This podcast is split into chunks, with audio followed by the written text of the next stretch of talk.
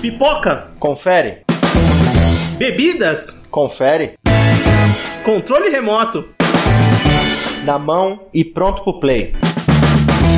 Então agora estamos entrando no Sofaverso.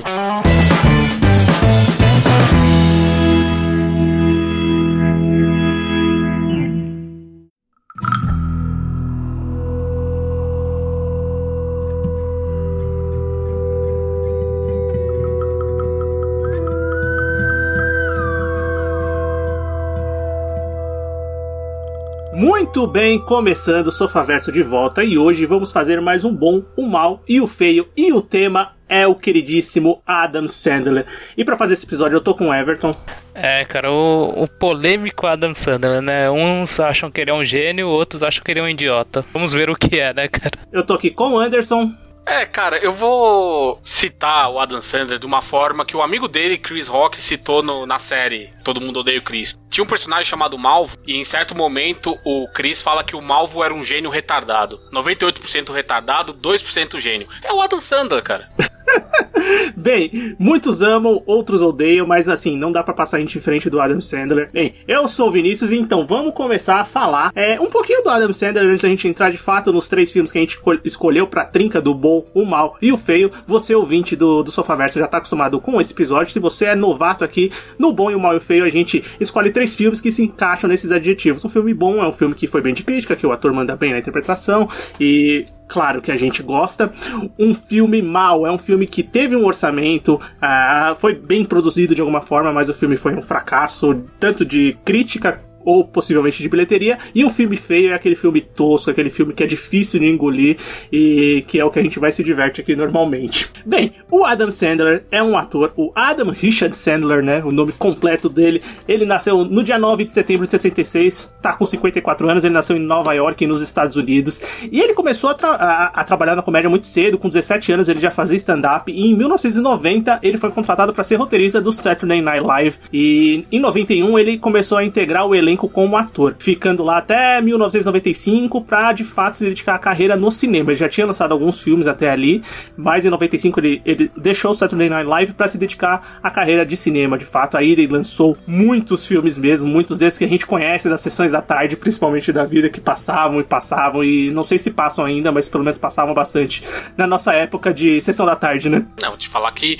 o Adam Sandler foi pro bem e pro mal, ele é um dos símbolos da comédia dos anos 90, cara. Não só Sim, pra gente na sessão da tarde, mas é, do modo geral, assim. Muito mais pelo volume de filmes que ele protagonizou e depois passou a produzir quando criou a Happy Madison, do que pela qualidade em si. Não digo que ele faça filmes ruins sempre, ele tem alguns filmes que são muito bons, mas é que ele peca muito pela mediocridade, sabe? É o que eu falei em outros episódios, pela zona de conforto dele.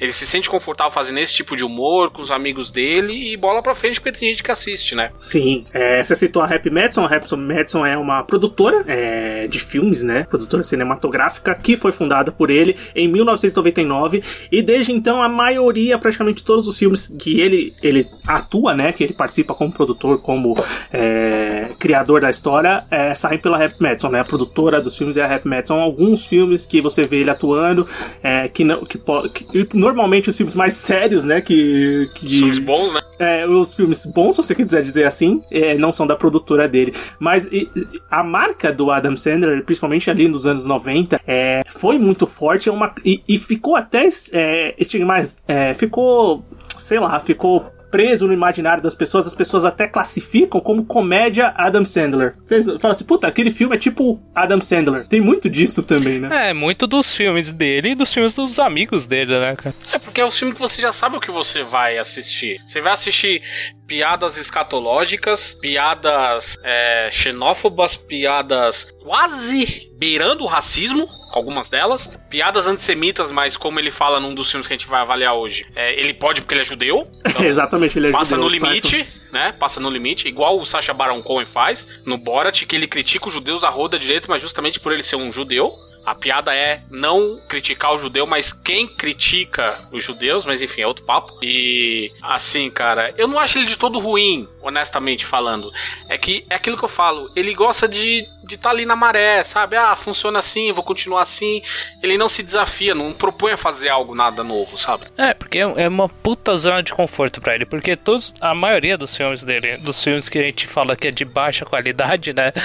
É, ele, ele é o bonzão, ele namora a mulher mais bonita. Tipo, e é. Cara, e, e muitas vezes isso não nem faz muito sentido pra história, tá ligado? É só ele, ele ser o bonzão por ser, sabe? E que a gente vai até comentar aí depois. É, porque ele é o dono da bola, né? Exatamente. É, eu acho que zona de conforto é um, é um, é um termo muito é, bem colocado pro, pro, pra filmografia do Adam Sandler, né? E pra, pra, pra como ele se produziu no, no, no cinema, né? E dos filmes que ele fez.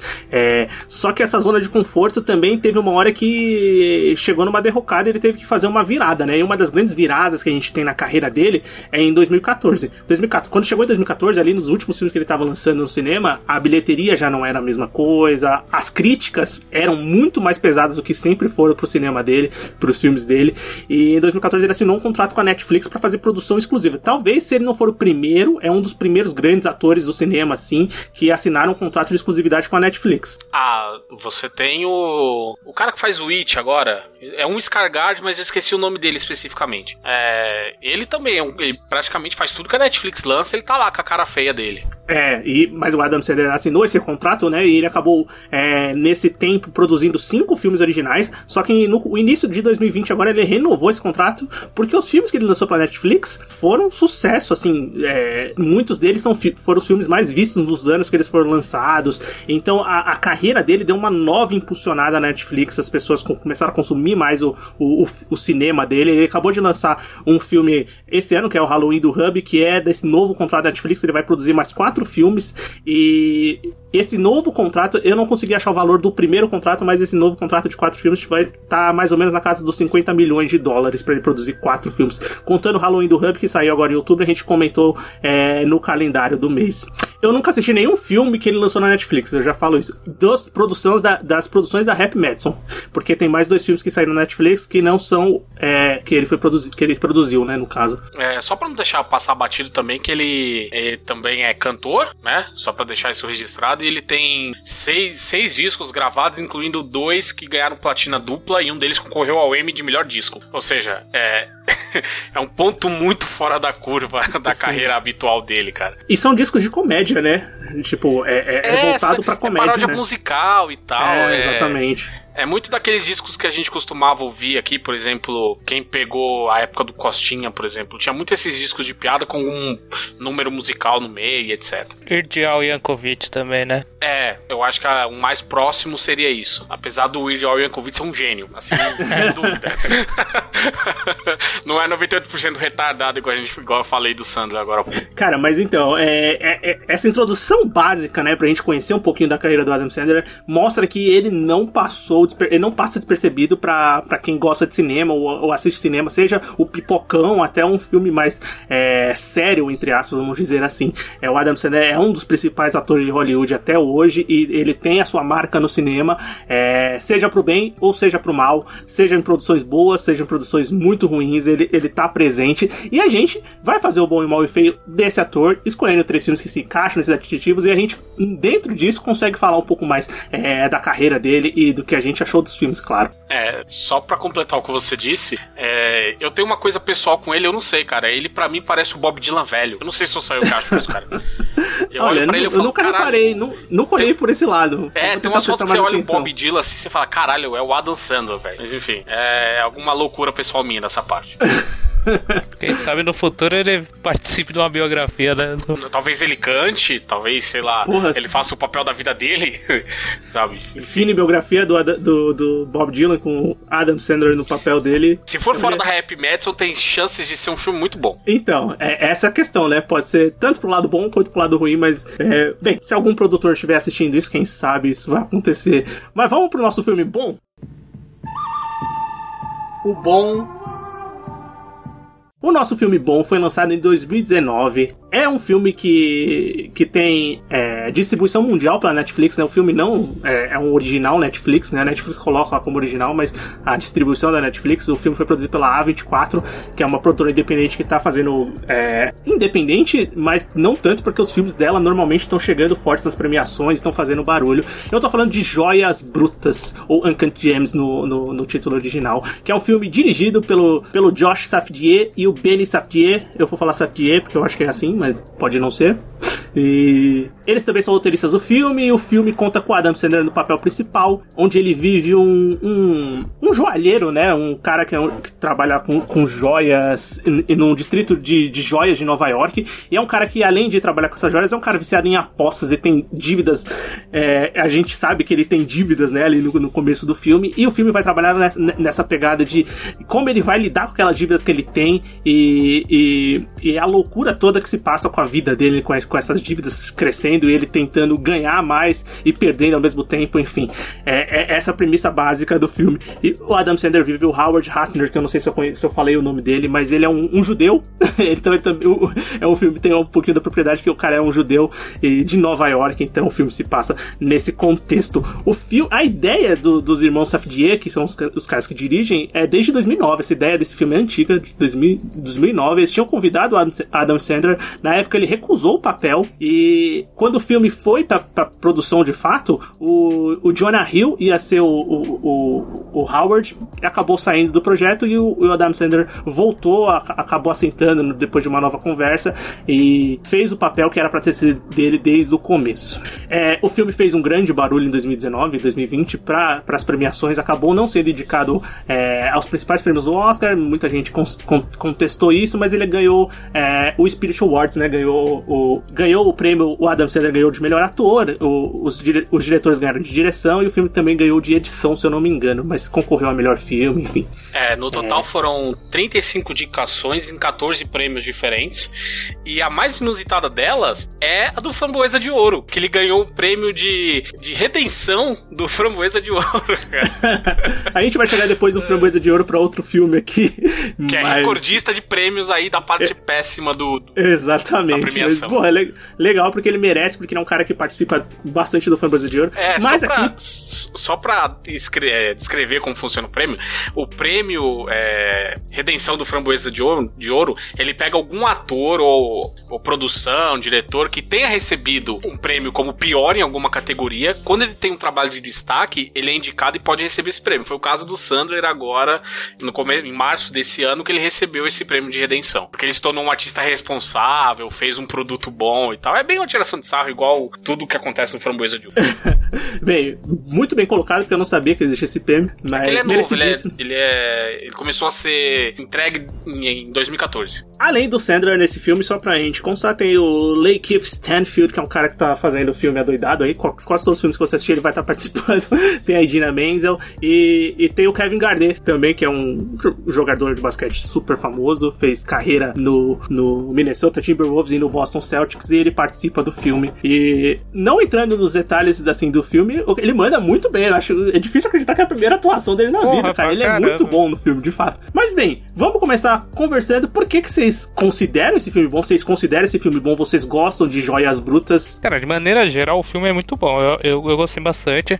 É principalmente pelo clima tenso que ele, que ele carrega durante o filme inteiro. Você fica realmente pensando ah, naquela, naquela velha frase lá, puta, vai dar merda, velho. Vai dar merda, vai dar merda. Alguma hora vai dar merda. E, e de maneira geral, assim, o, o que eu acho da hora do Adam Sandler nesse filme é que ele não faz aquele papel do bonzão, tá ligado? Ele é o cara que é, que é o fudido, sabe? E nisso ele manda bem pra caramba. Ele tem a cara que manda bem pra caramba naquilo, sabe? É totalmente oposto. Aqui ele é, ele é um merda, é viciado em apostas, é um maníaco, não para quieto, ele é muito inquieto, tá sempre com medo de alguma coisa acontecer acontecer. E você foi muito bem nessa parte da questão do filme. É um filme que o clima dele é muito bom. O clima dele é tão tenso que você tá tenso assistindo o filme e você tá toda hora se perguntando: cacete, quando é que vai acontecer a merda que a gente tá esperando? Porque vai acontecer uma merda. E, e o bom é que o filme ele te prepara, ele acontece em pequenas merdas, eu vou falar o termo merda, ele acontece em pequenas tragédias ao longo do filme e que somadas ela tem o clímax lá no final e você fala: cacete, velho, sabe? Você tava, é, você tava esperando por aquilo, mas não esperava que fosse tão impactante. Então o filme, a proposta dele é muito boa em fazer isso. É, daqui a pouco a gente fala a parte do, da atuação do Sandler, mas os outros, os outros atores também estão muito bem, cara. O clima do filme ele é muito Sim. bem construído, você abraça, você é envolvido por ele. Isso é muito bom quando o filme consegue fazer você ficar tão imerso que você faz parte da história, sabe? Você se sente um dos personagens. Anderson, você pode falar quantas merdas forem na sua colocação, porque você nunca vai bater o recorde de palavrões que tem nesse filme. É impressionante. Esse quantidade filme, de é, palavrões. Esse filme ele quebrou um recorde que era que era do não era do Scarface, era do, um outro filme recente quebrou do Scarface, mas enfim, é, é muita merda dita nesse filme. Cara, mas isso é, esse senso de urgência e essa, essa, essa imersão de que você é, tá junto com o protagonista, sabendo que alguma hora vai dar errado as coisas que ele tá, que ele tá fazendo, né? As atitudes que ele tá tomando, ele, ele é desde o começo do, do filme. Eu acho que o filme ele tem um ritmo muito bom, é, lógico, tem todos os méritos da direção e da montagem, da edição do filme, a edição é rápida, então o filme tá sempre te, te deixando imerso naquilo que tá acontecendo. Eu acho que também o, que, o principal que faz com que você fique muito imerso naquela história são os diálogos que são super rápidos. Muitas vezes parece até que é meio improvisado a parada, né? De tão rápido que eles falam, é, uhum. um falando em cima do outro, parece uma conversa real, né? Verdadeira, não algo ensaiado. É, tipo, numa situação em que os caras realmente trabalham sobre o, aquela, aquele estresse maluco, tá ligado? Então eles não têm muito tempo para ficar dialogando sobre a vida. Então é, é, ó, oh, faz tal coisa, faz tal coisa. Vou sair aqui, vou rapidinho fazer tal coisa. Vou resolver esse problema, vou, vou penhorar isso daqui e tal. Então, tipo, é, é, é, é realmente isso, isso é um ponto-chave para você entender como é a rotina dele durante do Howard durante, é, durante o filme, né, cara? É, quem trabalha em comércio sabe que um dia a dia movimentado é assim, cara. Você não tem tempo para basicamente nada. Você só consegue respirar porque é uma ação natural do corpo. Porque se tivesse que parar para respirar, você não parava. Então soa tudo muito mais natural, muito mais crível. Você. E isso joga a gente para dentro da tela porque é uma coisa que a gente tá acostumado, acontece no nosso dia a dia. É a escalada dos problemas, né? Esse filme ele, ele vai mostrar realmente a escalada dos problemas. E, e lógico, quando começa o filme, você já vai vendo as coisas acontecendo, ele fazendo uma coisa em cima da outra, e você vai pensando, meu, você vai fazer isso mesmo. Aí ele vai lá e faz uma coisa pior depois e vai, e vai jogando uma pá de areia em cima daquilo que já estava cavado ali. Não vai ter uma hora que ele não vai conseguir trazer isso de volta. É, você também começa a comprar a ideia de que é, ele chegaria no ponto da onde o filme partiu. Ele tem uma dívida imensa quando a gente descobre que ele tem uma dívida, né, no começo do filme. Então você, no começo do filme, pelas atitudes, você fala, puta, realmente eu já tenho uma ideia de como ele chega nessa dívida, porque ele, ele deve fazer isso com frequência, essas coisas que ele tá fazendo, essas apostas e é, é, essas jogadas que podem dar certo, como podem dar muito errado, normalmente deu muito errado. É, é o cara que. Eu estudei com um cara que ele fazia assim: ele pegava um real emprestado com um, aí com o outro era dois reais pra pagar o primeiro, aí no outro era quatro pra pagar o segundo, e assim virava uma bola de neve sem fim, né, cara? É basicamente isso muito... que ele faz. É, não, é exatamente isso que faz. É um exemplo muito fácil de você entender. É exatamente isso que ele faz, só que, obviamente, colocando em valores muito maiores, né? Claro, que, e colocando ele... vidas em risco também, né? É, então, e, e, e utilizando coisas dos outros também, né? Tipo, ele. É, é, o que é, pra mim é bem, bem clássico é quando ele. Bem logo no começo, né? Quando com a questão lá do Kevin Garnett, que ele pega o anel e penhora o anel. Eu falei, caralho, velho, o cara penhorou o anel do cara. Tipo. Exatamente. Deve ser uma prática que não é. Cara, você falou que. Eu acho que essa primeira cena, essa primeira parte do filme, que logo quando ele mostra a, a, a pedra lá que o Kevin Garnett, que o personagem. O Kevin Garnett é o Kevin Garnett no filme, né? Não é um, não é um, um jogador aleatório, não, é o jogador de basquete Kevin Garnett, é quem vive ele mesmo no filme. É, que, que para mim, ela, ela mostra muito bem qual vai ser o tom do filme, que eles estão conversando super rápido naquela loja tal, ele mostrando a pedra, e o Kevin Garnett tá apoiado na mesa, aí a mesa quebra, aí todo mundo vai para cima. Ali, é, é, esse é o tom do filme, cara, e eles conseguem levar esse tom pro filme inteiro. Bem, agora vamos falar, já falamos um pouquinho do, do filme como todo, vamos falar da, da, atuação do Adam Sandler, de como ele tá no filme, de vocês realmente acham que ele é merecedor de todas essas palmas que ele recebeu, é, a atuação dele é boa no filme, é, o, o filme é um filme dele, né? Realmente o filme foi feito para ele, dá pra ver é, que ele tá ali entregue. E ele tá usando a dentadura muito melhor melhor que certas pessoas que ganharam o Oscar aí. Por... Deixa o meu comentário aqui. É um filme de. É um estudo de personagem também, o filme, tá ligado? O filme é, é ver aquela maluquice que é a vida do, do Howard Hart, né? E acho que por isso que é, isso é um dos fatores que faz com que a, a, a atuação do, do Adam Sandler seja completamente é, destacada, né, no filme. Não, cara, eu, eu ia falar que essa questão da atuação dele tem, tem muito a ver, e aí, querendo ou não, com os outros filmes que ele faz. Porque o personagem demandava aqui essa coisa dele ser muito enérgico, impaciente, dele falar muito alto, dele sempre tá gritando. Que enquanto ele faz isso nos filmes dele, tentando ser engraçado, acaba não funcionando, aqui se encaixa no personagem porque é um personagem que não tem paz e não deixa as pessoas ao redor dele terem paz. Não porque ele é um cara que ele bate em alguém ou ele é provocado. Não, porque ele é um merdeiro, sabe? Ele é um cara que as merdas que ele faz não causam impacto só nele, respinga em todo mundo que tá ao redor dele. Então ele arruma treta com a esposa, ele arruma treta com o irmão da esposa, ele arruma treta com, com a amante, aí com com o pessoal da boate, com o Kevin Garnett, ou seja, é um cara que a merda que ele faz, a bobagem que ele faz, prejudica muito quem tá ao redor dele. A pessoa que entra na vida dele vai sofrer, cara, porque ele é um cara que sofre demais pelas próprias ações dele. As, as sequências de escolhas erradas, né, cara? É, é incrível. O cara tá ali, ele tem cinco opções quatro são certas. Ele sempre pega a que não pode. Sempre a que vai Isso. dar merda. E, e cara, é, eu, eu acho que o filme constrói muito bem é, você entender o personagem como esse merdeiro, esse cara que só faz realmente as escolhas, as piores escolhas possíveis, que ele sempre acredita que é, o novo, a, a nova ação dele, a nova atitude, o novo, a nova aposta, né? que é, que é diretamente o que ele faz, vai dar certo e ele vai conseguir corrigir tudo aquilo que ele estava fazendo de errado. E eu acho que o filme constrói tudo muito bem, até uma hora que ele desaba, né? Que tem uma parte que ele realmente é, começa a chorar e fala: Puta, realmente eu sou um bosta, né? Eu tô fazendo tudo errado. E, e, é muito convincente o que o Adam Sandler entrega ali. É uma parte que ele não tá só ferrado na vida, como ele tá ferrado visualmente, né? Fisicamente, que ele acabou de tomar. Ele tomou uns supapos muito bem dados ali. E, cara, é, eu acho que toda essa, essa parte é muito boa, assim, de atuação do Adam Sandler que eu acho que ele entrega muito bem a parte que ele tá ferrado, né? Realmente é, é, ele percebe. E a, a, maneira que ele se porta, eu acho que o, que o arco final do filme, arco final, assim, a parte final do filme é, tipo, é, é, Você não consegue desligar nenhum minuto. É um negócio assim impressionante. E muito pelo personagem dele, pelo que ele tá entregando ali, da forma que ele assiste aquele jogo, né? Que faz tudo é, pra aposta que ele tinha feito. É um negócio impressionante, cara. É, cara, eu acho legal que como eles. eles o roteiro do filme é bem legal por isso também, porque é, medida do filme você vai vendo as escolhas dele e vai percebendo, não, mas esse cara só faz escolha errada. E a última escolha que ele faz, você é justificada, porque você sabe que ele sempre vai fazer a escolha errada, sabe? Então, tipo, não é uma coisa assim que você fala, ah, para, mas esse cara é muito burro, porque ele só fez isso? Não, porque você sabe que ele vai fazer isso, sabe? Sabe que ele. Porque ele, ele sempre fez essas escolhas erradas. Cara, e assim, como, como eu comentei antes de, de, de a gente falar do filme de fato, que foi um papel pensado para ele, não só por questão.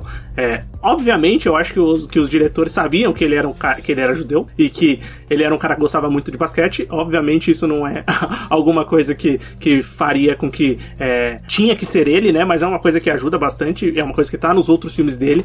E você consegue enxergar, eu acho que isso é o mais importante, você consegue enxergar é, o ator de comédia do, das coisas que ele fez, que o Anderson comentou muito bem também, é, as coisas que ele fez, é, sendo contrapostas aqui nesse filme, mas você ainda consegue enxergar enxergar ele como, como esse ator. Ele ainda dá um tom cômico na parada, mesmo sendo trágica total, né? É, você ri muito, é aquele riso constrangido, porque é uma coisa tão bizarra que você não tá acreditando que aquilo tá acontecendo. É muito, muito para mim acontece na cena da boate, que ele resolve ir atrás do cara porque ele precisa do dinheiro dele, aí arruma confusão com ele, e aí é expulso da boate, aí tem a amante dele, tem aquela cena dela indo embora no táxi e fala: caramba, cara, como, como que alguém consegue ser tão descontrolado desse jeito?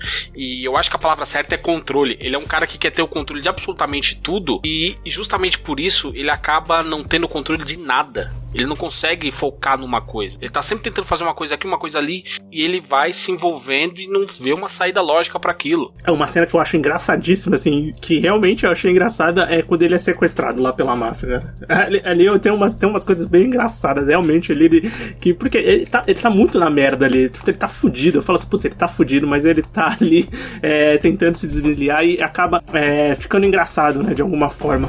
É, e a, a, escolha por ele também eu até entendo, porque a gente sabe que enquanto ator de comédia, ele tem altos e baixos, e enquanto ator, ele tem excelentes papéis. Se a gente olhar Embriagado de Amor do Paul Thomas Anderson, é sensacional, ele tá muito bem naquele filme. Aquele outro filme, Reine Sobre Mim, também, de 2007, que é um filme mais independente, que ele interpreta um cara que tem que perdeu a família no 11 de setembro, aí tem todo um trauma de por causa disso e tal, também é um, ele tá muito bem naquele filme. Então a gente vê que é um cara que realmente, se ele se esforçar um pouquinho mais, cara, ele vai ser muito mais reconhecido por ter talento do que puramente falar, putz, é o Adam Sandler, só por ser o Adam Sandler. Cara, eu acho que, assim, a gente até conversou disso em algum momento, em algum podcast, mas eu acho que a questão é que ele não quer, né, é, é, é essa opção pra vida dele. Ele tá satisfeito em de vez em quando fazer um filme que ele atua super bem, é um filme mais sério, como Joias Brutas, ser muito reconhecido por isso, ser o cara que vai no discurso falar assim, pô, vocês vão ser, vocês que disputaram comigo, seus caras vão ser lembrados como os caras que perderam pro Adam Sandler. Ele tá feliz com esse papel, cara. Ele, acho que ele nem quer é, assumir o papel de um ator, é, vamos dizer assim, um ator sério, entre aspas, né? É, e tem um outro ponto também, né, que é essa questão do contraste com os outros papéis, né? Às vezes ele pode, tipo, se ele fosse um ator que fizesse só filmes assim, é, sem ser de comédia, talvez ele não seria reconhecido tanto quanto ele é agora, sabe? Então é muito. É, também essa questão de. Às vezes, quando ele faz um papel mais sério assim, é, é, aquele contraste com os papéis de comédia que destaca também. Podia ser que não, que não passasse em branco, sabe? Passasse, se ele fizesse só papéis sérios, pode, pode ser que esse filme passasse em branco, sabe? Como uma grande atuação dele. Bem, acho que é isso, né? Deu pra gente comentar bastante do filme e da atuação do Adam Sandler. O Joias Brutas fica mais do que recomendado. Eu já tinha falado Joias Brutas em algum sofaverso dos primeiros, ou eu tô viajando muito, mas eu lembro de ter falado em algum lugar. Não sei se foi na ret retrospectiva, não sei se foi uma indicação de bloco final, enfim, mas eu tinha comentado. Mas fica o reforço a gente comentando aqui: Joias Brutas é o nosso filme bom, mas o Adam Sandler não é reconhecido, não é reconhecido normalmente pelos filmes bons. Então vamos pro que interessa, vamos pro nosso filme mal. O Mal o nosso filme Mal foi lançado em 2015. É o último filme é, da Happy Madison que foi lançado diretamente para o cinema. E, depois ele foi fazer o contrato com a Netflix, enfim, ficou lá na Netflix lançando seus filmes originais. É, o filme se chama Pixels, é um filme que foi baseado num curta que fez muito sucesso né, nos, na, na, na internet é, do mesmo nome, Pixels, que, é, que foi dirigido, criado pelo Patrick Dean. É, o filme seria dirigido pelo próprio Patrick Dean, mas aí eles, como era um filme que, que, que tinha distribuição da Warner Bros., tem a Universal Pictures por trás na produção e no orçamento, enfim, eles, eles quiseram optar por um diretor de mais nome, então convidaram o Chris Columbus para dirigir o filme, que tem o Adam Sandler como personagem principal, e a gente também tem muita gente da. da, da do, tem, tem o Kevin James, tem o Peter Dinklage, tem a Michelle Monaghan, tem o Josh Gad, tem o Brian Cox. É um elenco com, com nomes é, bem conhecidos, né? Bem famosos. E o filme conta a história do, do, do Sam Brenner, que é o papel do Adam Sandler. E, bem, tem, tem os amigos dele de infância, o, o, o, o, o Ludlow, que é vivido pelo Josh Gad, tem o, o personagem do Peter Dinklage, que é o. o como é que ele chama? Fire, Fire Blaster. É, qualquer coisa. que é o, o Ed. E eles são crianças dos anos 80 ali que jogam muito videogame, arcade e tal. E a Terra acaba é, recebendo visitas de alienígenas que usam é, os games como uma resposta de ataque à Terra. De algum momento eles mandaram é, um vídeo, se eu não me engano, né, que eles falam para o espaço e alguns alienígenas entenderam isso como uma mensagem de, de combate de guerra e eles acabam criando esse conflito é, baseado no videogame para destruir a Terra se a Terra for derrotada ou então ir embora se a Terra é, for a campeã. Isso me lembra muito um plot de um episódio de Futurama, cara. Tem um ah, é? Não... é? Tem um episódio de Futurama de uma raça alienígena, eles assistem um programa de desses de tribunal que tem nos Estados Unidos. E aí, quando o programa é cancelado, eles vêm pra Terra pra destruir a Terra porque acabaram o programa, sabe? É uma parada bizarra e que não faz sentido. Mas ao contrário do filme, pelo menos no Futurama é engraçado. É, o filme, ele tem uma. Até que a premissa não é de toda ruim. A parte técnica é muito boa, realmente, os efeitos são muito bons. É. Mas a história e como ela é contada é qualquer coisa, assim, que você, você termina o filme e fala, ah, tá bom. E esse, esse é o que a gente procura no filme mal sempre é, é, é, isso. O filme realmente ele tem uns efeitos que eu acho muito legais, cara. Ele tem uma premissa que é até interessante, daria pra fazer um filme mais interessante, mas a, a, o decorrer da história é muito ruim, cara. E, e, e, ele é bobo, né, cara? Tipo, é, é, diferente das outras comédias do Adam Sandler, que tem até um toque mais adulto, digamos assim. Ele, esse é completamente bobo, completamente infantil esse filme. É, eu acho que a palavra certa é essa. Ele é um filme, assim, bocó, sabe? Falar o termo infantiloide.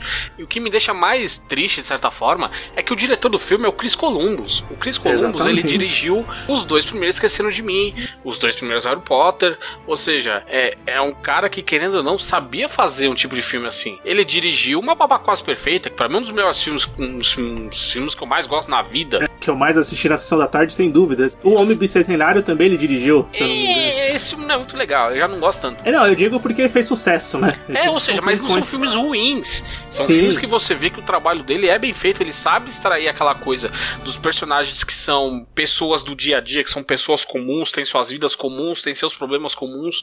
Mas aqui, de repente, o cara é uma pessoa comum, mas ele entra do jeito que ele quer na Casa Branca, é o melhor amigo do presidente dos Estados é. Unidos, não tem um cerimonial, não tem nada. E é um cara que manja tudo, conhece o espaço, peita militar e ninguém faz nada. Você fala assim: o que tá acontecendo, cara? E ele, eu acho que eles escolheram um diretor bom para contar essa história que deveria ser uma história de personagens, de amizade. Puta, é mesmo. O Chris Columbus é um cara que. O Chris Columbus escreveu Goonies, né? Você quer uma história melhor de amizade ou de companheirismo ali? É, é um cara comigo. que conta comigo também. E, é, não é, é um dele, cara... mas é um filmaço em relação não, à amizade tô... e descobrir conhecimento próprio. E, e é, ele é um cara que sabe como contar esse tipo de história, né? Então a escolha foi acertada. Mas, primeiro, parece totalmente que ele tá no automático, ele dirigiu filmes simplesmente porque ele tinha que pagar a conta. E o Adam Sandler também, é, apesar de você criticar ele por qualquer coisa é, nos outros filmes, eu acho que nesse filme o problema aqui é que ele tá muito no automático, cara. Parece que ele não queria fazer esse filme. Parece que ele fez esse filme porque ele tinha que fazer. Ele não tá se esforçando para fazer piada, nem que seja ruim. As piadas são todas ruins, obviamente, mas ele não tá se esforçando nem para que essa piada seja muito ruim, que você nem, puta, essa piada é muito ruim. É um filme. Tudo que ele faz, esse filme é totalmente esquecível, cara. Não, cara, tem, tem uma ou outra piada desse filme que eu gostei muito. E é justamente decorrência dessa coisa dele ser um completo Zé Ninguém, que é o, o melhor amigo do, do presidente dos Estados Unidos da América. Mas é é a cena onde ele tá chegando na Casa Branca, ele tá entrando lá e a personagem da Michelle Monaghan tá entrando também. E ela fica, para de me perseguir, e ele lá entrando e tal. Chega uma hora que ela, eu vou pra sala porque eu sou mais importante. Aí daqui a pouco vem a secretária, o presidente lhe aguarda, senhor Brenner. Ela fica com a cara de cu e ele faz a dancinha do Moonwalker pra entrar. Eu admito que essa cena eu achei muito engraçada, cara. Mas é, eu, eu gosto desse tipo de cena quando você pega um personagem que tá se achando demais e você escracha com ele. Isso eu gosto bastante. Mas no geral o filme é, é discressível para baixo, mas não é constrangível, pelo, pelo menos isso. Você é. assiste o filme e você não fala, não, puta sim, merda, sim. que filme horroroso. Não, é um filme meia boca, sabe? E você é, falou é, é um filme elenco... que não tem graça, né? Tipo, ele é, ele é sem sal, sabe? É isso, é simplesmente isso. É aquela comida que ela não é ruim, mas também você fala assim, tá bom, dá para comer, mas falta uma coisinha ou outra. Eu acho que eles vão acertar o tom também que eles queriam contar na história. Eu falei que o Chris Columbus é uma escolha acertada para contar esse tom de aventura, de amizade, mas ele não soube colocar um tom nem que seja aventuresco, nem que seja de comédia, que é um filme da Rap Madison e do Adam Sandler. Ficou no meio termo ali ruim pros dois, entendeu? Tem hora que ele quer ser uma coisa, tem hora que ele quer ser outra, e ele acaba não sendo nenhum dos dois de forma boa, né? De forma que seja convincente para quem tá assistindo. É, eu também acho que não só o Adam Sandler, mas os outros atores também, tipo, estão fazendo com, atuações qualquer nota. É, o Peter Dinklage talvez seja um cara que tentou se esforçar para dar uma cara pro personagem dele, mas não que isso seja bem sucedido, é, né? É porque ele é baseado numa pessoa real né? Que foi um campeão de videogame trapaceiro dos anos 90, Billy Mitchell. Mas de resto, os outros personagens são construídos assim à moda qualquer coisa, sabe? E você falou a questão dos atores, cara. É, dá muito para ver que eles estavam com algum problema financeiro para fazer esse filme. Na hora que eu vi a Michelle Monaghan, eu falei, meu Deus, essa mulher tá com boleto atrasado. Nossa. E o Brian, Brian Cox? Cox então, o Brian Cox eu falei, meu Deus, velho, ele deve ter perdido dinheiro com aposta ou comprou um castelo. Não, fica a referência. Eu não sabia aí. que tinha o Champagne é... no filme. Na hora que ele aparece ali. É, o, sabe o que é pior para mim desse filme? É que o personagem do Xambi não morre no filme, cara. Como assim? Tá tudo errado. É, não, cara, esse filme ele quebra todos os, os paradigmas, mas da pior forma possível. Mas esse filme, que eu, o que mais me irrita nesse filme é a relação da, da Michelle Monaghan com, com a Dan Sandler, velho, dos personagens, não, cara. É, eu não é acho, pra mim tem uma pior. Mano, não faz sentido nenhum aquilo. Tipo, desde o começo, pra mim é muito creepy, sabe? Sim. E, é, e, e cara, ele se desenvolve de uma maneira muito tosca, cara.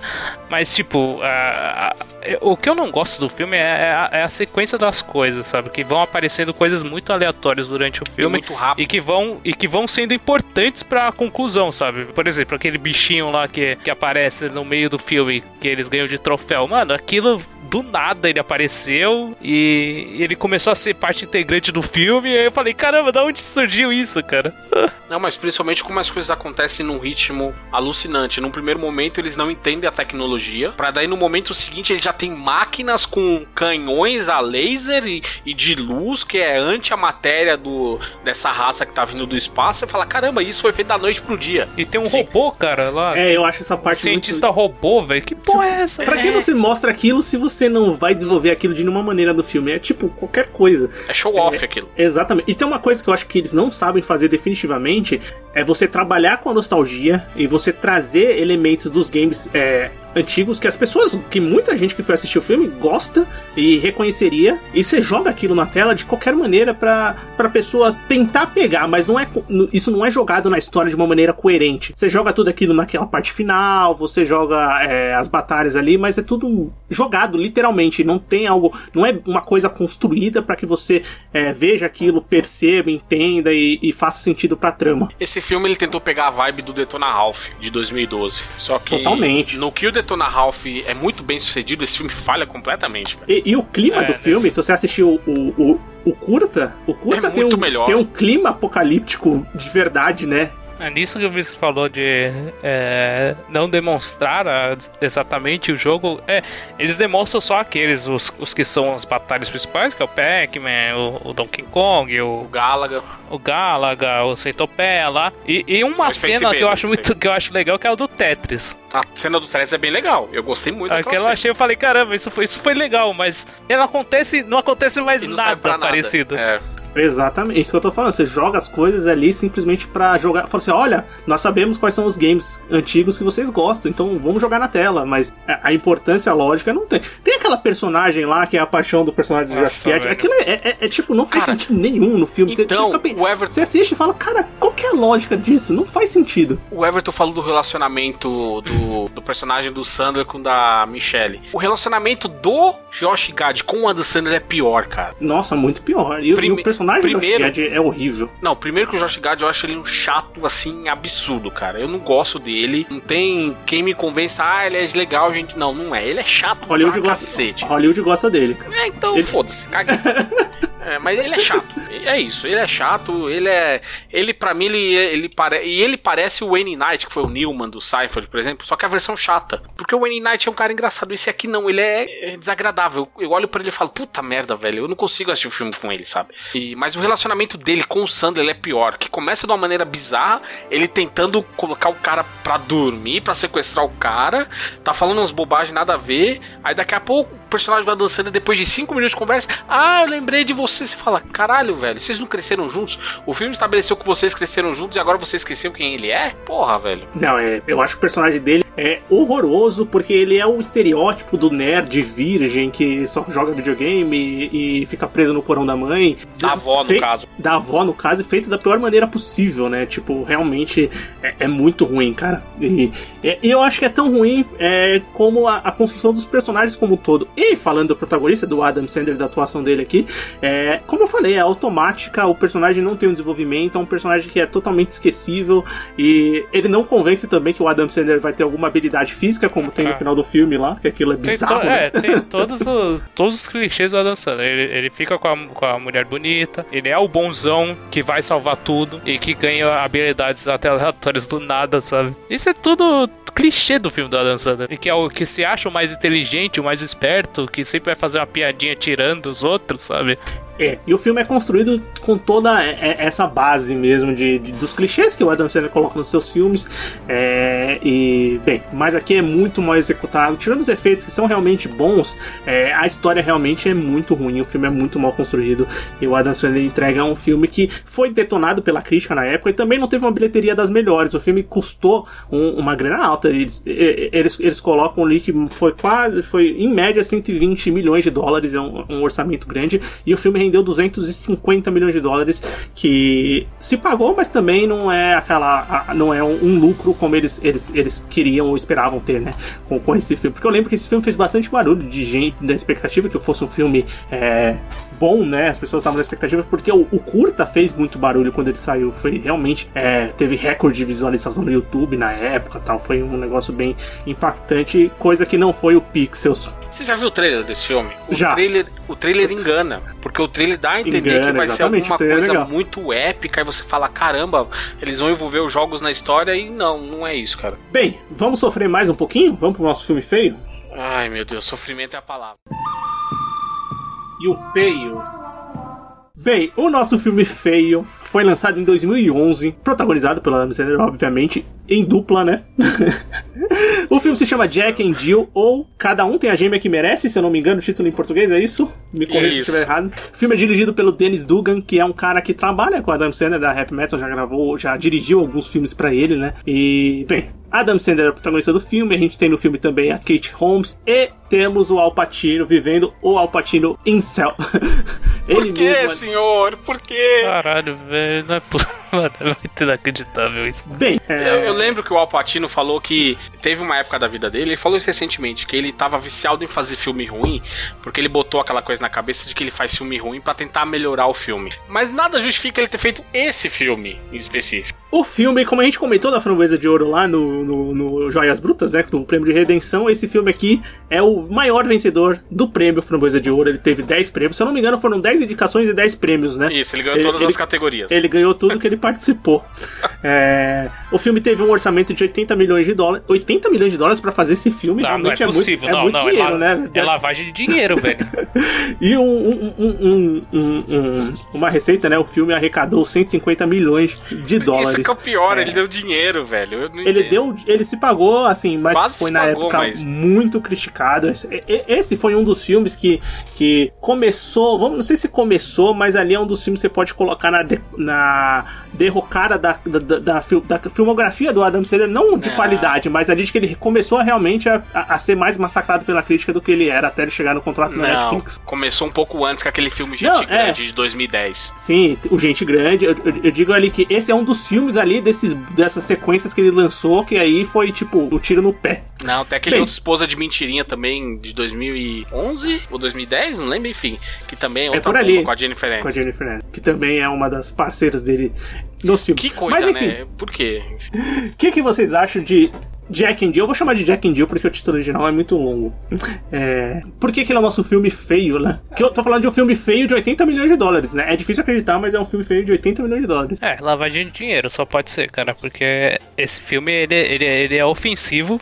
Eu juro pra você, eu me senti ofendido assim esse filme. E, cara, ele tem o jeito de filme trash mesmo. É, as, tem cenas que cortam assim do nada, de uma coisa para outra, sem fazer sentido nenhum. É, coisas que aparecem, é, de personagens que aparecem do nada, que você nunca não entende porque aparecem. É, o Alpatino tirou muito fazer esse filme, não sei por que ele aceitou fazer esse filme. E, cara, o Adam Sandler, ele, ele escolher fazer um filme onde ele interpreta dois personagens e do jeito idiota dele é, é, é tortura, cara. É, eu não, eu não comentei, mas o filme conta a história do Jack, que é um publicitário, né, que tem uma família estruturada, ele é casado com a Kate Holmes no filme, Carrie, da, da Kate Holmes no filme, né, e ele tem essa irmã gêmea, Jill, e ela, a irmã, de, a irmã dele vem é, para passar o dia de ação de graças com ele e acaba se estendendo é, na sua visita. Anderson, a palavra é sua. Ah, então, cara, esse filme, o Everton falou que ele é ofensivo. Ele, para mim, ele chega naquela beira de ser um filme muito creepy, cara. Ele é um filme muito bizarro. Porque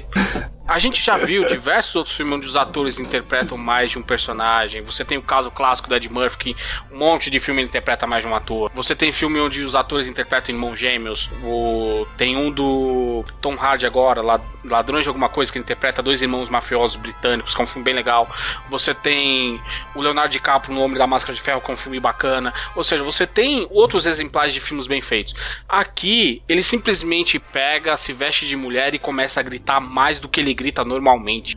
é um filme onde ele pega tudo aquilo que ele tem de ruim e eleva a enésima potência, cara. Porque é um cara que grita, é um cara que não sabe fazer piada, é um cara que abusa da escatologia. E você assiste o filme e você não consegue esboçar um sorriso sequer ao longo do filme. E honestamente, eu terminei, eu terminei o filme lembrando assim de filmes ruins que a gente tenha visto desse nível. E eu vou te falar, eu achava que Birdemic era ruim, mas pelo menos em Birdemic você tinha um humor involuntário. Aqui nem isso. É, cara, tem. Acho que uma cena que retrata bem o, o quão pouco esforço ele fez para interpretar os personagens é quando o Jack ele se fantasia da, da Jill pra é. tentar cantar lá o Alpatino. Porque de, quando você tá assistindo esse filme, você não nota a diferença que seria o, uma coisa que engraçada, poderia ter alguma coisa engraçada com relação a essa diferença entre os personagens. Não, é a mesma personagem. É a mesma coisa. Tipo, não tem diferença, realmente. Não, não é que o Alpatino foi tonto de ter sido enganado no filme, tá ligado? Ele foi não, enganado em fazer o filme. Era o mesmo personagem, isso. cara. É, cara, isso, isso me irrita muito, cara. E, e você falando essa questão do dele ele se travestir para fazer, tem o papel clássico do Dusty Hoffman em Tutsi. E funciona muito bem. Você vê ali que é um homem, mas você entende o que tá acontecendo. Nesse filme aqui é puramente gratuito, cara. Ah, sim, ele quis fazer. Eu, eu, com esse monte de exemplos que você citou, ele quis fazer o filme dele nesse naipe.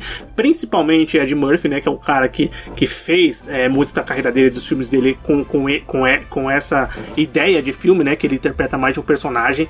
E, e eu acho que ele fez esse filme com tudo de ruim que ele acumulou na carreira dele, principalmente em ideias de piada, sejam elas muito ruins ou pessimamente ruins e jogou nesse filme, mas acabou sendo é, muito pior do que qualquer coisa que ele podia imaginar. E, cara, é, as piadas escatológicas é, normalmente não, não tem graça já, né? Tipo, é, é, uma coisa que ele tem na carreira dele, na filmografia dele. Nesse filme, elas são de um nível tão baixo e tão sem graça que realmente você fica com um pouco de vergonha de estar tá assistindo aquele filme. Você fica torcendo para ninguém passar do seu lado na hora que você tá assistindo, sabe? Fala pra, tipo, pra, tipo, o que você tá assistindo, né? Tem, tem uma cena para mim que é muito. Mano, mano, é muito desagradável. É, é aquela parte que a Jill vai com o Felipe lá no, no encontro do. No, no, quando ele tá com a família dele, dos mexicanos tal. Nossa. Cara, aquilo, aquilo é tão bizarro, velho, pra mim. Muito, aquilo é muito tosco, velho. É aquela questão que, que eu falei mais cedo, que ele faz o humor de xenofobia ali. Ali, pra mim, ele foi no estereótipo, foi xenófobo. Ali é uma piada tudo de mau gosto, cara. Nada funciona ali. É, é aquela coisa Nada, clássica. Não, é, o me, é o mexicano que come pimenta Pimenta, que tem 30 parentes com o mesmo nome. Ele até fala assim: ah, porque esse é o Juan, esse é o Juan. Ah, não, esse não é o Juan, não. Se eu falasse que era o Juan, eu, eu ia te matar, sabe? Cara, que. Que, que atravessa, é que atravessa a fronteira, né? E... É, puta merda. É, é tudo é um constrangimento eterno, assim. E esse filme também ele tem uma outra coisa ruim que é, a cena do restaurante, quando ela vai. Quando ela cria um perfil na internet e você. Uhum. E eles, a família quer que ela saia pro encontro e etc. Ela é claramente muito constrangedor que ela saia pro encontro, a personagem é tapada. O cara literalmente fala, vou ao banheiro. E o cara não volta, é porque ele foi embora, não quer mais ficar com você lá. E ela fica, ah, ele vai voltar, deixa o prato aqui, vai comer, vai atrás do cara. É um personagem que é puramente imbecil, ou seja, não faz nem você ter o um mínimo de simpatia por ele. Ah, não, tipo, durante não, o filme inteiro eu, eu ficava, mano, eu ficava pensando nisso. Era pra eu ter simpatia pela Jill, porque eu odeio ela e odeio o Jack também. E odeio o todos Jack é os é outros personagens. Isso, o Jack é um babaca. Ou seja, porque, em teoria, qual que seria a construção? O Jack é um babaca, e ele tem uma irmã que é, só quer encontrar um amor. Em teoria, você vai simpatizar com ela e ele tem a redenção dele no final. E no fim não acontece nada disso. No fim, ela continua a mesma idiota com que ela começou o filme, e ele é mais babaca do que ele começou o filme. Só piora. Não tem evolução dos personagens. Cara, eu ia perguntar um negócio para vocês. É, no final do filme, é, mostra aquela parte que a, que a Jill ela tem super força, né? Isso daí é só naquela parte do final do filme, né? Porque antes não, não, não explicam nada, né? A única parte que tem é quando ela tá fazendo a musculação lá no navio. É, é isso e quando ela dá o um soco no cara, no, no, tiozinho que arrebenta a porta. Mas, tipo, não tem nenhuma construção disso antes, né? Não. É, você cria o um estereótipo de que é uma mulher masculinizada, que tem super força, que, que, que é uma pessoa. E também tem a parte que é a pessoa chata ao extremo da família. Tem todos os estereótipos e coisas que, que, que já são presentes na filmografia do Adam Sandler. E também muito clichê de comédia é, elevado à décima potência numa personagem só, vivida pelo Adam Sandler. Então, tudo, tudo é, é, é jogado para que seja a pior coisa possível. É, e ele consegue com maestria é fazer caso isso. clássico. é, e como o Sandro escreveu o roteiro, quer dizer, ele pegou tudo que ele faz nos outros filmes que tá num personagem e dessa vez dividiu em dois. Mas ficou pior, cara. Sei lá, se fosse um personagem que fosse desse jeito, ia ser o normal dele, mas aquele conseguiu cavar mais fundo ainda no poço, sabe? E o que é pior desse filme? Esse filme tem uma hora e meia. Você parou para ver quanto tempo tem de história? O filme? História, assim, eu tô fazendo um então, isso que eu ia falar. Aqui.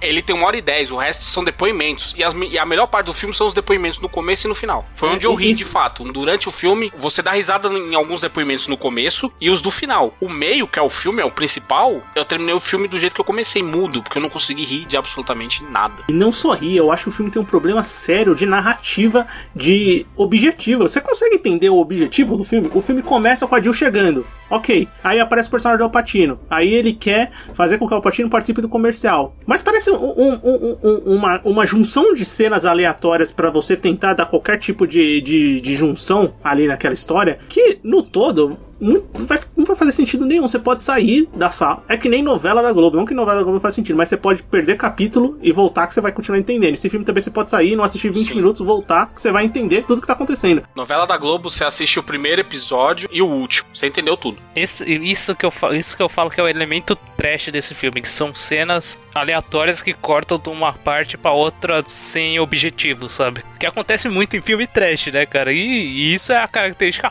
mais marcante desse filme pra mim, cara. Não, só diferente dos filmes trashes aqui, a gente tem, tem elenco, tem orçamento, então é, não é compreensível, a gente não pode aceitar que isso seja feito de livre espontânea vontade, que isso seja pensado para ser desse jeito, né? Só que eu quero falar de um outro problema desse filme também, e que para mim é muito mais grave do que os outros. É, a gente falou que o Jack é um personagem insuportável, que ele é babaca. Vocês repararam, se você parar pra ver, analisar, sintetizar, o mote do filme é ele tentando prostituir a irmã dele? Com certeza, é isso mesmo. Esse é o Cara, é filme. um filme bizarro, cara. Ele tá tentando prostituir a irmã dele pra ter o Alpatino pra gravar um comercial genérico para ele. E, e, e, pior que isso é a dança do Alpatino no final do filme. Cara, é, vamos fazer um, um, parênteses aqui. Eu sei que o BMF, o nosso bom imóvel, é sobre o Adam Sandler, mas vamos falar do Alpatino nesse filme. Ele tinha que pagar a conta, tudo bem, ele devia ter que pagar a conta. Ele, o Alpatino, a gente tem conhecimento e a gente sabe que ele é um dos maiores atores da história do cinema. Ele é um cara que fez filmes incríveis, mas ele também tem filmes que são lamentáveis na carreira dele. Ele tem que pagar as contas e esse filme, é, eu nunca assisti a filmografia completa do Alpatino, mas deve ser um dos piores da carreira dele, sem dúvida. Ah, certamente. esse e o do Ben Affleck, velho. Nossa, não, esse é pior. o do Ben Affleck ainda parece um filme produzido por um adulto, cara. Agora esse aqui. Mas, cara, não, mas é porque o Alpatino, ele classicamente ele é um puta ator, só que ele sempre foi overact, né, cara? É, não, pra caralho, isso sim. Então, tipo, quando ele pega para fazer uma comédia, então, cara, ele vai exagerar tudo que é possível, cara. Então aquela cena no teatro dele é um absurdo de exagero, sabe? Não, nossa, bem lembrado, essa cena dele falando com o cara no telefone. Claro que o filme ia fazer uma referência ao poderoso chefão, mas isso era óbvio. Pra é, quê? Pra no segundo seguinte, tem um velho genérico na plateia. Oh, ele está falando como poderoso chefão.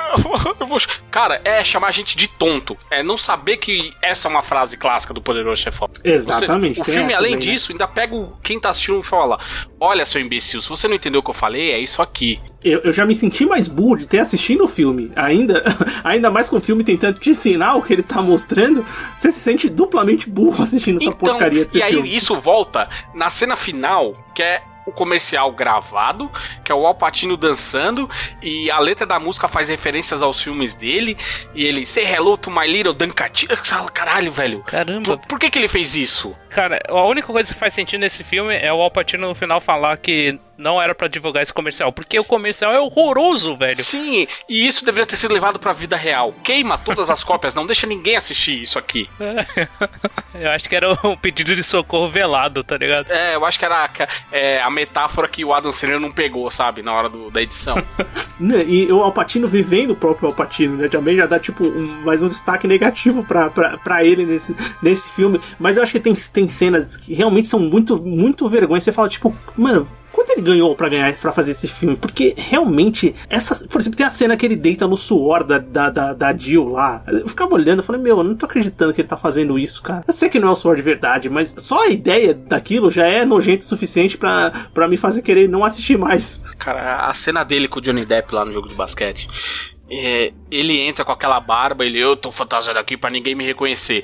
No segundo seguinte, Celebrity Khan lá em cima na tela, que tem essa coisa dos Estados Unidos, né, de filmar a, quem tá assistindo o jogo, tá lá, uhum. Al Pacino. Você fala, caralho, velho, você, é chamar muita gente de tapado, cara. Cara, é é realmente complicado. Mas bem, ao patinos à parte, o Adam Sandler entregou um filme que é totalmente horrível, horroroso, foi mal de bilheteria, foi detonado. Eu não, eu não, eu não cheguei a ver o, o as notas. Ele no, tem 3% no, no Rotten. 3%? É. Ah, tem bastante, hein? Birdemic tem 18. Exato. Não, 3% eu acho que é muita coisa pra esse filme. É um filme acho. pavoroso.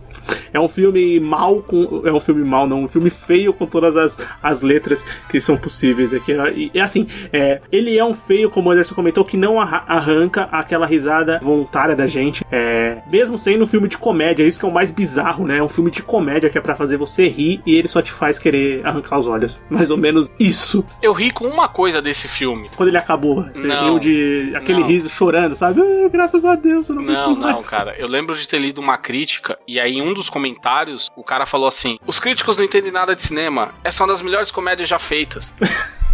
Eu ri de desgosto com um comentário desse, cara. Eu falo assim, como que o cara fala isso, sendo que o próprio Adam Sandler tem filmes de comédia muito melhores que esse.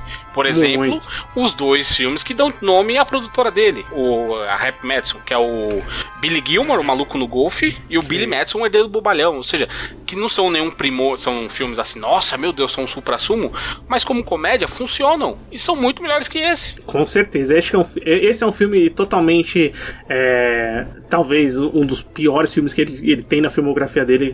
Eu acho que eu não devo ter assistido, não, acho não, não assisti a filmografia dele completa, devo ter assistido a maioria dos filmes porque é, por mais, por mais ruim que seja, vira e mexe a gente para e assiste algum filme, seja. E a gente assistiu muitos filmes do Adam Sandler é, quando a gente consumia televisão, é, é porque... quando jovens garotos, né? Porque eu acho que a, a, uma boa parte dos filmes dos anos 90, do começo dos 90, do começo da carreira do Adam Sandler, são comédias que são toscas, mas são até engraçados. Você também, junto com a nostalgia, você até consegue assistir esses filmes. Eu acho que os filmes dos anos 2010, 2000, final dos anos 2000, 2010, sabe? Puta, é só lixo pra mim. Então, você fica com aquela, mano, esse cara produziu muita coisa e, cara, a maioria é ruim, sabe? E a patota dele sempre. É, é, é a patota dele, é, Rob Schneider, o Kevin James, e você David recicla os personagens. É, o David Spade, você. É a Jennifer Aniston em vários filmes também, a Drew, a Drew Barrymore também, é, fica revezando então, ali. Então, mas, com, mas eu acho que os dois filmes que os dois filmes que ele faz com a Drew Barrymore, muito bons, cara. O Como se fosse a primeira hum. vez, eu acho um filme honesto, bem divertido, e o Cantor de Casamento, que é um dos filmes que eu mais gosto também. É, e é um o, filme que eu acho, eu acho, eu acho honesto mesmo também. Eu também acho honesto. É uma comédia bem que, bacana, bem legal, cara. E comparado a Jack and Jill também, Nossa. não de muito, né? Nesse filme, ele até não traz a patota dele, assim, pra história inteira, né? A gente tem o, o Schneider aparecendo lá no final só, né? É, o David Spade também lá no final. Só. É, eles aparecem ali só no final, mas eles não tá a patota como um filme completo. E, bem, aí sai aquela essa, essa tosqueira que a gente teve que colocar aqui. Teve que assistir, essa foi a pior parte, né? Foi a parte mais horrorosa pra gente comentar aqui no nosso filme feio. Nesse bom, o mal e o feio do Adam Sandler, que vai se encerrando por aqui, né? Deu pra gente é, falar desses três filmes. Fica a recomendação pra você assistir o Joias Brutas, né? E você, se você não assistiu Pixels e não assistiu o Jack and Jill, é, eu recomendo que continue a assistir, fica só escutando o episódio mesmo. Nossa, Porque não. Pixels é eu ainda consigo recomendar.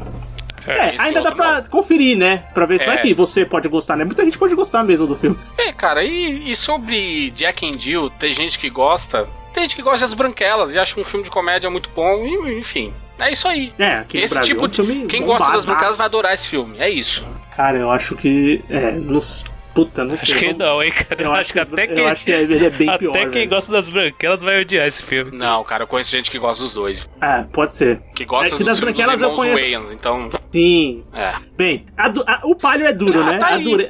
tá aí uma verdade, cara. Eu acho que esse é o primeiro filme do Adam Sandler nível Irmãos Wayans, cara. Lembra daquele O Pequenino?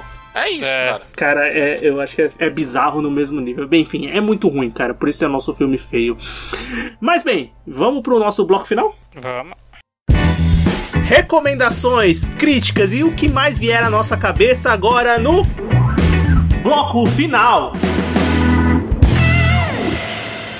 Muito bem, bloco final do, do Sofaverso começando agora a gente comentar alguma coisa que a gente assistiu, que a gente escutou, que a gente leu e que a gente jogou. Enfim, o que você quiser trazer pro debate, essa é a hora. Quem quer começar? Ah, eu preciso desopilar, cara. Desculpa. Então vai. Então vai. É, no dia 8 de novembro de 2020, exatamente num domingo, completaram-se 40 anos do lançamento de Ace of Spades do Motorhead. Talvez um dos melhores discos da história, certamente um dos melhores discos do heavy metal. E, e para desopilar esse filme, eu precisava ouvir alguma coisa que fosse muito porrada, como o Vinícius gosta de dizer, e muito boa. Então é isso, cara. É, para aguentar esse filme depois, só com uma sessão muito boa de Motorhead. Cara. Muito bem, mais, um, mais, mais uma vez o Anderson lembrando do aniversário desses discos clássicos, muito bem, muito bem lembrado. Everton, tem mais alguma coisa, Anderson? Desculpa. Não, é só, é só essa desopilação. Não, era isso mesmo. Essa Hoje descarga. é só isso, é porrada. Porrada e barulho, é isso aí. Everton. É, antes que roubem a minha sugestão, né, a minha indicação, eu comecei a assistir a, a série do, do Amazon Prime, a, a Truth Seekers, que é uma, a série do Simon Pegg, do Nick Frost, é, onde o, o, o, Nick Frost é tipo um cara de um canal de YouTube de atividades paranormais e, e cara, o primeiro eu assisti só o piloto e é bem honesto, bem, eu achei as cenas bem engraçadas, sabe, bem produzido, é, tem um toque do humor deles mesmo e, e, vamos ver, vamos ver como vai continuar a série. Primeiro ponto, eu não vou roubar a sua, a sua ideia, eu, é. sei que a, eu sei que a indireta foi não, bem eu já roubei a ideia dele também, eu entendi. Entendi. e eu assisti também o, o, piloto, eu gostei bastante, cara. Eu achei bem divertido. Eu acho que tem é, um. Eu li críticas da série ali sem spoilers, falaram muito bem da série como um todo. É, e eu gostei bastante do que eu vi no primeiro episódio. Eu vou continuar assistindo. Série de comédia, curtinha. É o tipo de série que eu tô querendo assistir agora. Eu lembrei de uma dica de última hora. Manda. Se você quer ver um filme onde tem um ator, e entre aspas, ator, interpretando um irmão gêmeo, mas que pelo menos é divertido e é um clássico da sessão da tarde, é o Duplo Impacto com Van Damme. Que é o Van Damme em dobro descendo porrada, isso é sempre muito bom. É verdade, né? Tem esse filme, nem lembrava desse filme. Muito bem lembrado. É... eu tava falando que eu tô assistindo muitas séries curtinhas, né? Mas uma das exceções que eu abri foi uma série da Netflix que tá fazendo um barulhinho agora, que é O Gambito da Rainha, que tem esse título é... que pode ser confundido com Cambito, com Cabrito, com qualquer... Não, copiado do xadrez verbal, cara. E... Oi, o xadrez verbal fez isso? Tem um, não, tem um quadro dentro do programa com, é, chamado Gambito da Dama. Claramente ah. copiado. Não, com certeza, deve ter sido copiado mesmo. É, só que não. É, bem, é, essa série saiu na Netflix, né? Uma série, é uma minissérie com sete episódios, já tá completinha ali a história dela. É, é uma série que é produzida, criada pelo Scott Frank. Esse cara, ele já, ele já, ele já fez uma série muito boa pra Netflix, eu não assisti. Eu sei que é muito boa porque as críticas são sempre positivas e ela ganhou Emmy, é, que foi Godless. Dizem que essa série é muito boa, eu nunca assisti. E é um cara que escreveu é, o roteiro de Logan, o roteiro do, do Wolverine Imortal lá, é o cara que trabalhava com o James Mangold. E ele é o cara por trás da adaptação é, do livro, né, que tem o mesmo nome, o Gambito da Rainha, para essa série da Netflix de sete capítulos, que conta a história da Elizabeth Harmon, que é vivida pela Ania Taylor-Joy, e que é uma menina órfã, e se, se, descobre ali no começo da história que ela é um prodígio no xadrez, aí vai contar a história dela é, é, ao longo de alguns anos, né, até ela se tornar a melhor jogadora do mundo ali, vamos dizer.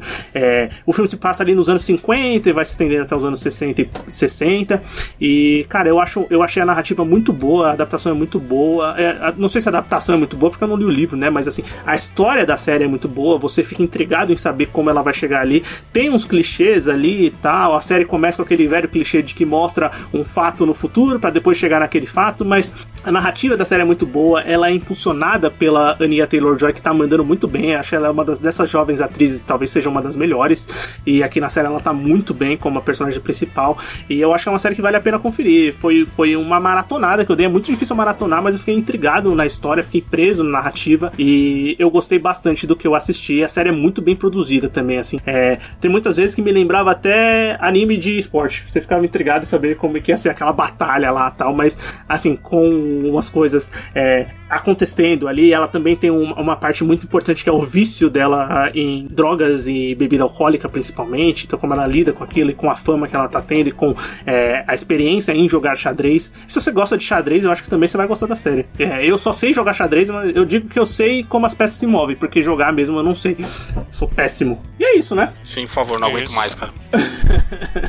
Chegamos ao fim desse episódio. Espero que você tenha gostado, ouvinte. Se você quer continuar escutando o Sofaverso, é, entra no site sofaverso.com.br. Lá você encontra todos os episódios que a gente já lançou e todo domingo tem episódio novo. E se você quer escutar a gente também, além do site, procura Sofaverso no seu agregador favorito, seja ele Spotify, Deezer, Google Podcast, você vai achar a gente. Quer conversar com a gente, quer seguir a gente, procura a gente nas nossas redes sociais. O Twitter é Sofaverso, o Instagram é Sofaverso, tem o link do grupo é, no Telegram se você quiser conversar com a gente diariamente. É, entra lá no link, a gente tá no Telegram Sofaverso, grupo Sofaverso Ouvintes. E se você quiser mandar um e-mail pra gente, se você quiser mandar e-mail, é, manda pra gente, podcastsofaverso.gmail.com. E é isso, né? A gente se encontra no próximo episódio. Valeu. Falou. Mas corram pras colinas, salvem suas vidas. Não vejam Jack and Jill.